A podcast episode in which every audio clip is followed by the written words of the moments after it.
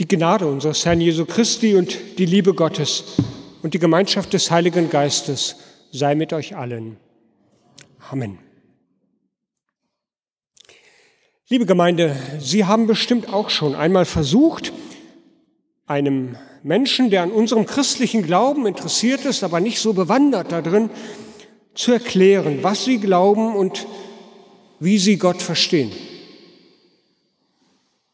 Und Sie werden sich, wenn Sie das probiert haben, erinnern, dass das wahrlich nicht leicht ist. Einem kleinen Kind werden Sie vielleicht eher den Beschützergott, Vater oder Mutter, wie auch immer, den Beschützergott zu erklären versucht haben. Schwieriger wird das schon bei Heranwachsenden. Ich denke an meine Konfirmandinnen und Konfirmanden, die haben ja schon ihre ganz eigenen Vater- und Muttererfahrungen und auch ihre Erfahrungen von gelungenem und weniger gelungenem Schutz erlebt. Und sie fragen kritisch nach dem, was wirklich verlässlich ist. Da wird es schon schwieriger, mit dem Bild zu arbeiten. Bei einem mit viel Lebenserfahrung mitten im Leben stehenden Menschen wird der Versuch, Gott und Glaube zu erklären, wieder ganz anders ansetzen müssen. Die gemachten eigenen Lebenserfahrungen, die werden manche Glaubensaussagen in Frage stellen. Also, es ist gar nicht so leicht zu erklären, warum wir als Christen Gott, unseren Schöpfer, Erlöser und Heiligen Geist vertrauen und welche Auswirkungen das hat auf unser Leben.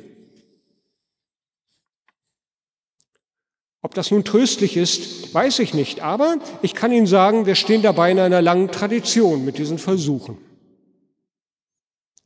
Schon die ersten Christen und die junge Kirche, die standen vor derselben schwierigen Situation, dass sie das irgendwie erklären mussten und wollten den Menschen um ihn herum. Einerseits wurden die Christen argwöhnisch betrachtet, weil sie vieles, was im Alltag und gesellschaftlichen Leben Norm und üblich war, von ihrem Menschenbild und Gottesbild her hinterfragten, nicht einfach widerspruchslos hinnahmen. Und so wurden sie gefragt, was glaubst du denn? Und gleichzeitig übten aber auch diese ersten Christen eine große Anziehungskraft aus, weil sie in ihren Kreisen die Menschen von einer anderen Kraft redeten, die ihnen half. Und so wurden sie wieder gefragt, was ist es, was du glaubst? Gemeinden und Kirchen entstanden. Und wie das so ist, wenn eine Organisation größer wird, dann müssen viele Dinge geregelt werden. Dinge bei einer Kirche, die in der Heiligen Schrift noch nicht geregelt waren, und es müssen die Grundwahrheiten irgendwo einmal formuliert und festgehalten werden. Gewissermaßen die Basis, auf die man immer wieder zurückkommen kann, wenn Dinge unklar sind. So entstand, liebe Gemeinde, auf dem Konzil von Konstantinopel im Jahr 381 die Lehre von der Dreieinigkeit Gottes, der Trinität, die am heutigen Sonntag im Kalender am Sonntag Trinitatis im Zentrum steht. Eine echte, wie sagt man so schön, Herkulesaufgabe, das zu erklären.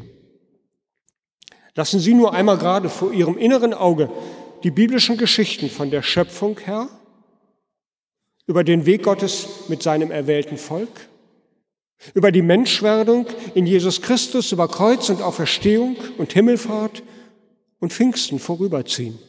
Und jetzt sollten Sie das ganz knapp einmal sagen. In unseren biblischen Texten finden sich allerdings auch schon ein paar Ansätze dazu. Das ist einerseits tröstlich, andererseits ich muss Ihnen einen davon leider vorlesen. Das ist unser Predigtext heute. Da versucht jemand im Epheserbrief zu erklären, wie man das denn alles zusammenfassen kann. Und wenn man etwas ganz viel Kompliziertes in wenigen Sätzen ausdrücken will, Sie ahnen es, dann wird es sperrig. Mich hat dieser Text, als ich den dieser Woche das erste Mal bewusst auf heute gelesen habe, erinnert an einen Beipackzettel. Ich nehme Sie mal von außen mit hin an einen Beipackzettel. Sie wissen, ne? diese Zettel zu, zu Risiken und Nebenwirkungen fahren Sie Ihren Arzt oder Apotheker. Hm, werden Sie gleich brauchen, wenn Sie den Text hören. Spätestens nach zwei Absätzen kann ich bei so einem Beipackzettel nicht mehr folgen. Vielleicht kriegen Sie das besser hin. Die Worte purzeln dann aber irgendwie alle durcheinander und ich zwinge mich irgendwie weiterzulesen. Oder ich könnte auch ein anderes Beispiel nehmen. Nennen Sie die allgemeinen, nehmen Sie die allgemeinen Geschäftsbedingungen, das berühmte Kleingedruckte unter den Verträgen. Da sieht es meist nicht besser aus. Und dann frage ich mich manchmal, wenn ich das lese, gibt es das auch auf Deutsch? In Sätzen, die irgendwann auch wieder aufhören? Wörtern, die erklären statt verschlüsseln und das Wichtigste irgendwie kenntlich machen? Das wäre doch schön, großartig. Aber diese Texte sind ja gar nicht dafür geschrieben, sage ich mit spitzer Zunge, damit man sie versteht, sondern weil ihre Autoren sich in alle Richtungen absichern müssen. Also, kommen wir nun dann doch zu den Worten aus dem Epheserbrief. Sie werden merken, der hat kaum Punkt und Komma. Im griechischen Urtext stehen nur zwei Punkte und der Rest abgeteilt durch Kommata. Also, Sie wissen schon, zu Risiken und Nebenwirkungen. Im ersten Kapitel des Epheserbriefes steht geschrieben, der Versuch zu erklären, was wir glauben,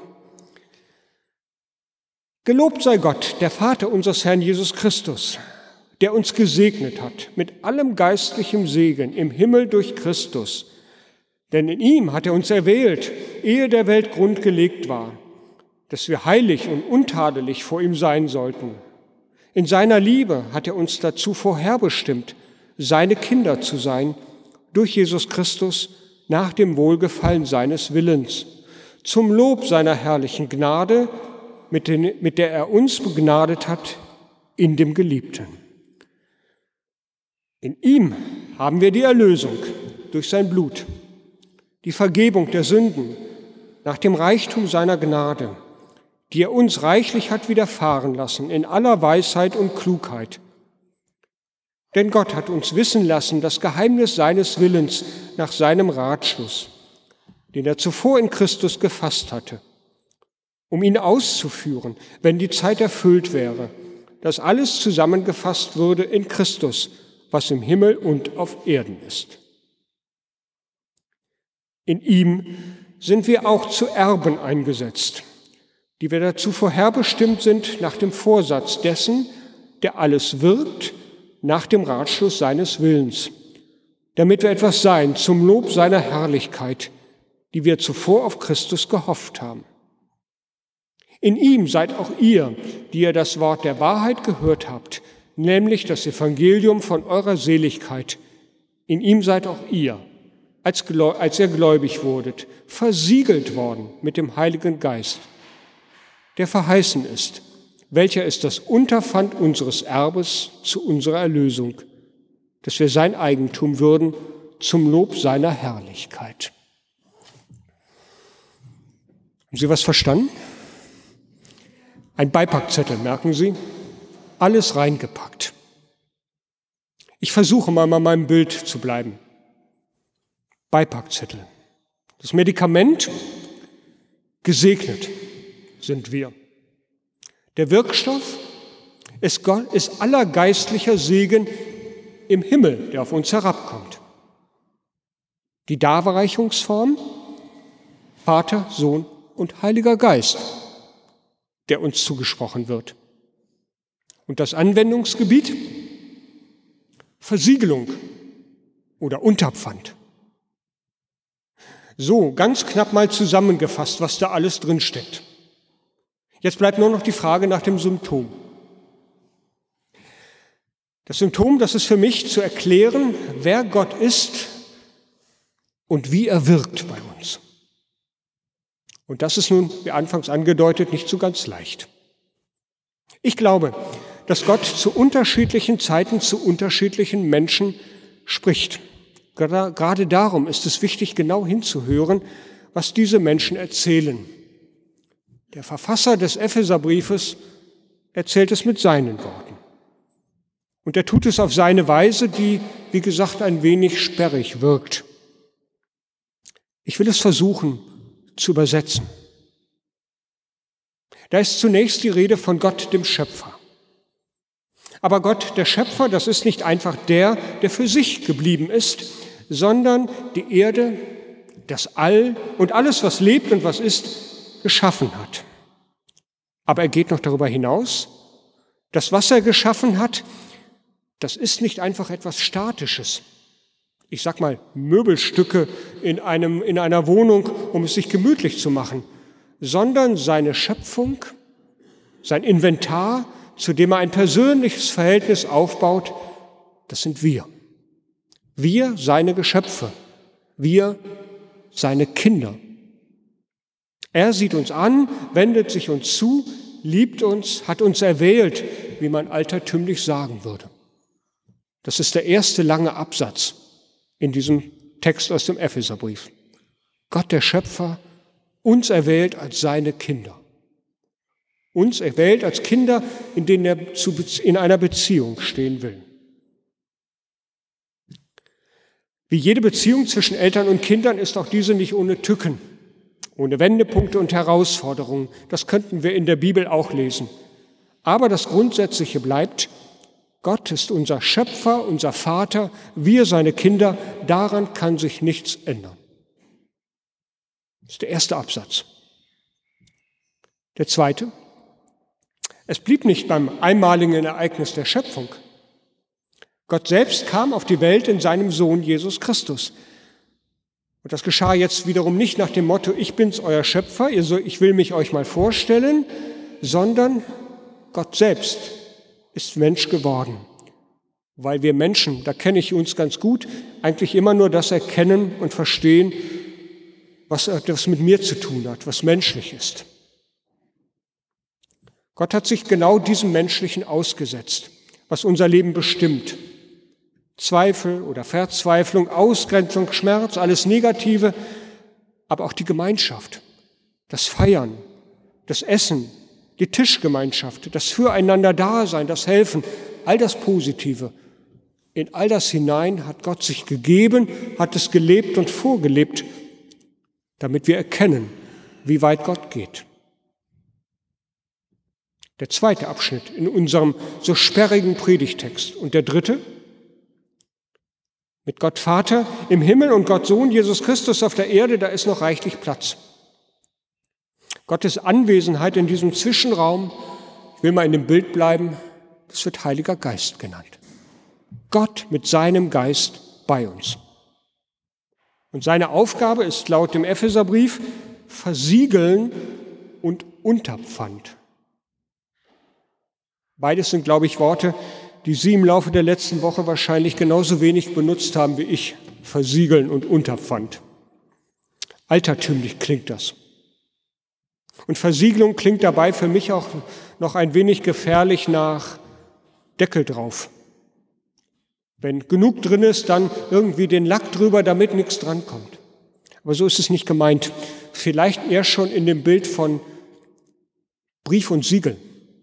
Ein Siegel, den man unter ein wichtiges Dokument drunter setzt und damit diesem Dokument eine besondere, einen besonderen Wert gibt.